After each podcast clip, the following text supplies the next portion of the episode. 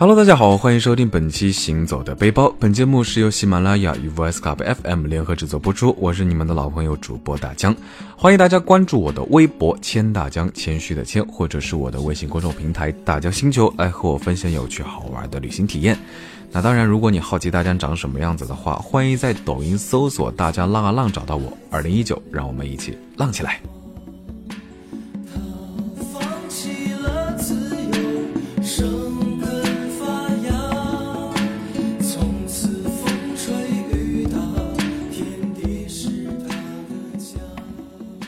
壮丽旖旎的黄山，水墨韵味的宏村，那安徽在大江的眼中呢，其实一直都是风光秀丽的地方。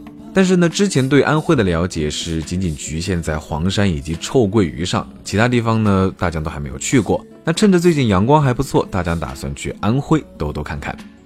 看得到的人，那是放不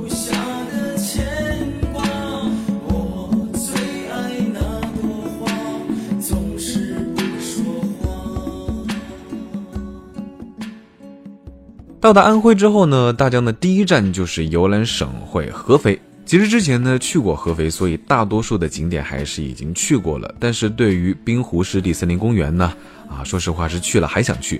几年后再次来到滨湖湿地森林公园，啊，景色还是一样的美，游玩项目的种类呢却是越来越丰富了。合肥滨湖湿地森林公园呢是位于合肥市的包河区东南，在巢湖的北岸。它紧邻着南淝河，森林公园很大，需要玩上个半天到一天。那这里的人气呢，说实话还是挺旺的，人头攒动，游人如织。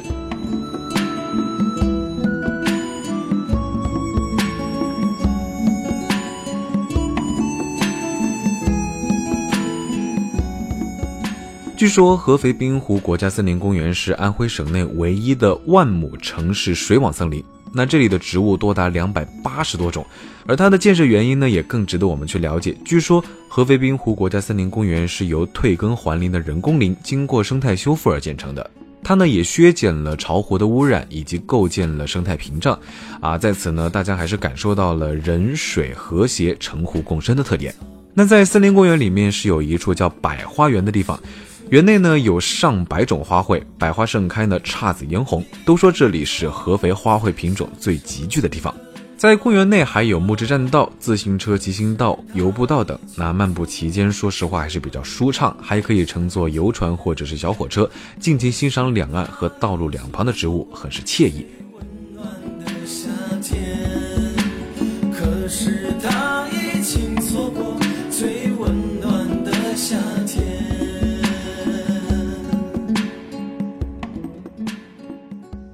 那合肥滨湖湿地森林公园内的牛家村呢，也是一处不可错过的景点。牛家村呢是源于金庸笔下的经典小说《射雕英雄传》，郭啸天和杨铁心的故居。牛家村是一处仿古村落，村里的房屋呢散落分布，古色古香。八三版《射雕英雄传》的经典场景贯穿整条街道。杨铁心呢相遇郭靖的高升客栈，黄蓉和郭靖初次相识的杂货铺，穆念慈比武招亲的练武场呢，都是熟悉的场景。一圈玩下来呢，大江发现啊，牛家村是森林公园内人气最旺的地方，因为这里不仅有好看的景色，还有有趣的游乐项目，更有诱人的美食。一路上和朋友走累了呢，便在这里叫了几个小菜休息休息。这里的两个菜呢，大江一定要跟听众朋友们唠叨唠叨。老鸭焖姜，在大江看来，鸭肉都是偏老的，可是这道菜呢，硬是把鸭肉焖成了鸡肉的味感，那以至于我们实在是一直在区分它到底是鸡肉还是鸭肉。另外一道呢，就是粉丝蒜蓉小白菜，那被大江和一众朋友们吃到是一片叶子，一根粉丝都不留，可想而知它的好吃程度。小白菜入口即化，加上蒜蓉的香味，在口腔中缠绵的交织啊，简直是让我们欲罢不能。这个森林湿地公园呢，不仅给合肥市民提供了一处周末的休闲地，也给整个城市的生态环境起到了非常好的调节。那如果你生活在合肥，春季不去一次合肥滨湖湿地森林公园的话呢，可就是白白生活在这么好的一座城市了。如果你像大江一样，只是一位匆匆而过的游客，但还是没有去的话呢，啊，说实话会有一点点可惜。那这里呢，大江也给大家奉上一个小贴士：森林公园是全天免费。但是呢租自行车乘乌篷船以及个别景点是需要单独收费的。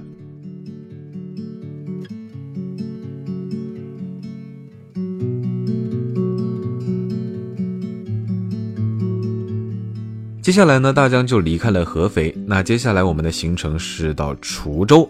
一直以来对狼牙山呢都是颇有兴趣的，原因呢就是那篇《醉翁亭记》，醉翁之意不在酒，在乎山水之间也。那指的呢就是这里。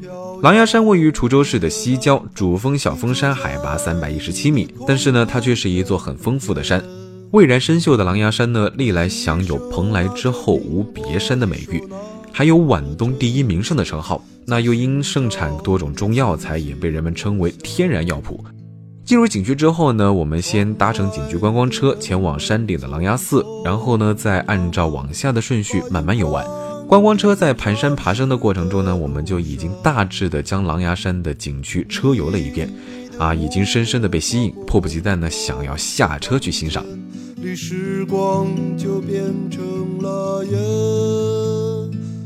狼牙山文化渊远久远，景区内呢有丰富的人文景观。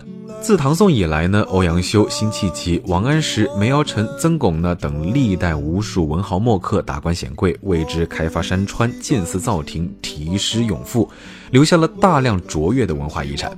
游览狼牙山不登顶峰呢，似乎这一趟旅行就不那么完美。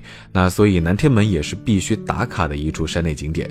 游览完狼牙寺之后呢，就可以沿着二九径或者是天溪云径攀登狼牙山顶峰南天门。南天门上有汇丰阁和古碧霞元君殿等建筑群，这里呢是道教活动场所。每年的正月初九，人们会蜂拥而至。流传千百年的狼牙山初九庙会呢是至今沿袭。有些人或许不知道狼牙山，但是呢基本都知道醉翁亭记。而醉翁亭本尊呢就是在滁州的狼牙山的山脚下。大江呢也是因为这个醉翁亭记而一直想来狼牙山看看。宋朝所著的《醉翁亭》，因北宋大文豪欧阳修所著《醉翁亭记》一文而闻名遐迩，被誉为天下第一亭。醉翁亭建筑群布局紧凑别致，那亭台也是小巧独特。但是呢，它还有多处互不雷同的建筑和景致。狼牙山的森林覆盖率达到了百分之九十，那这里也是蕴藏着丰富的动植物资源。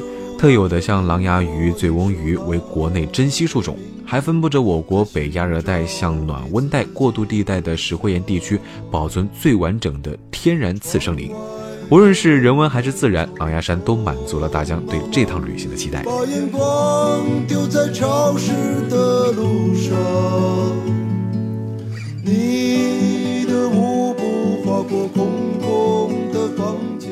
那游览完滁州之后呢，我们就接着驱车来到了马鞍山。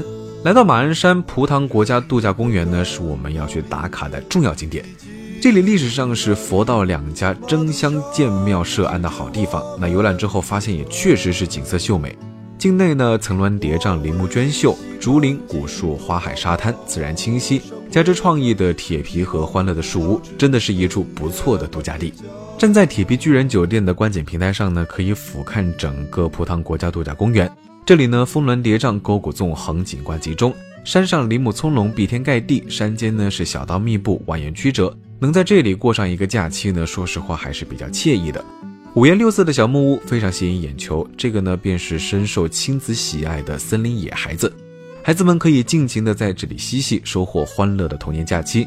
当然呢，也吸引了像大江这样两三百个月的宝宝啊，因为这缤纷的色彩呢，着实让人心情大好。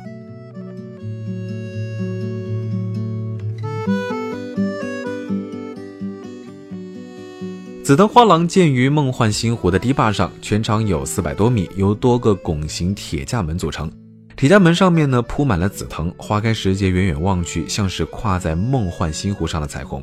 虽然此时紫藤未开，可红彤彤的灯笼和绿色的植物搭配在一起呢，依旧很好看。站在堤坝之上，可以将湖景一览无余，非常的酣畅淋漓。虽然在山水之间，但是在这里也是可以邂逅沙滩的。湖心广场呢是星湖旅游圈的核心区域，包括草坪、舞台、茶社、沙滩、露营、娱乐项目等等，是亲子互动、尤其休闲举办活动的主要场地。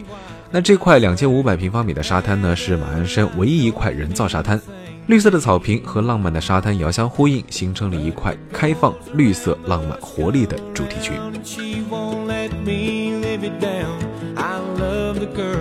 She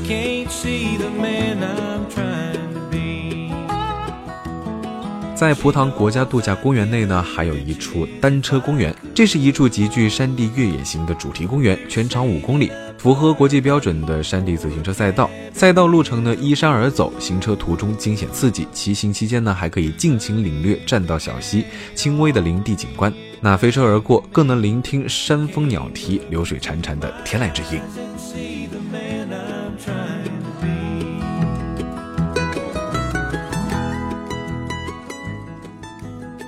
接下来去的蒲秀里呢，也是蒲塘国家度假公园内的一处精华景点。约两公里的盐湖游步道可以游览美人蛇的森林景观。沿途森林植被繁多，有山茶树、紫藤、枫杨树等等等等。步道终端的美人蛇清水平台呢，是梦幻湖面的中心点，在这里呢是观赏梦幻星湖的最佳位置。林荫道两旁呢古树参天，藤蔓缠绕，树繁林茂。那走进盐湖森林呢，贴近大自然是可以放松身心。那在接下来呢，我们去到的是一个叫百亩园的地方。这个地方呢，位于景区的东北角，在这里竹海连绵，其中呢参天而立了一棵千年的银杏树。这棵白果树呢，种植于唐朝年间，至今已经生长了一千二百多年。白果树高二十四米，树冠达七百平米，那树径呢约三米，树围约九米，需要五个人合抱。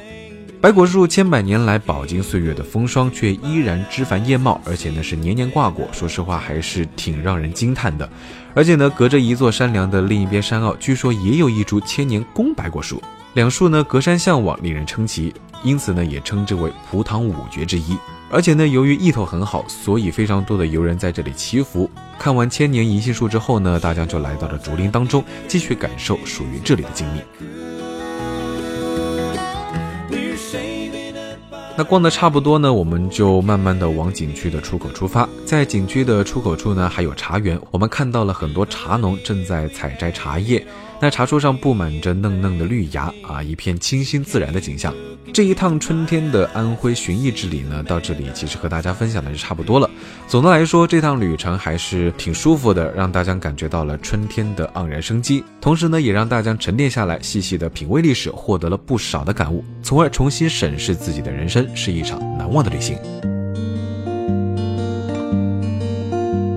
好了，那本期节目到这里就告一段落了。我是大江，欢迎大家关注我的微博“千大江”，谦虚的谦，或者是我的微信公众平台“大江星球”，来和我分享有趣好玩的旅行体验。那最近大江也开始玩抖音了，你们还不来抖音搜索“大江浪啊浪”关注我吗？二零一九，让我们一起浪起来呀！下期节目再见，拜了个拜。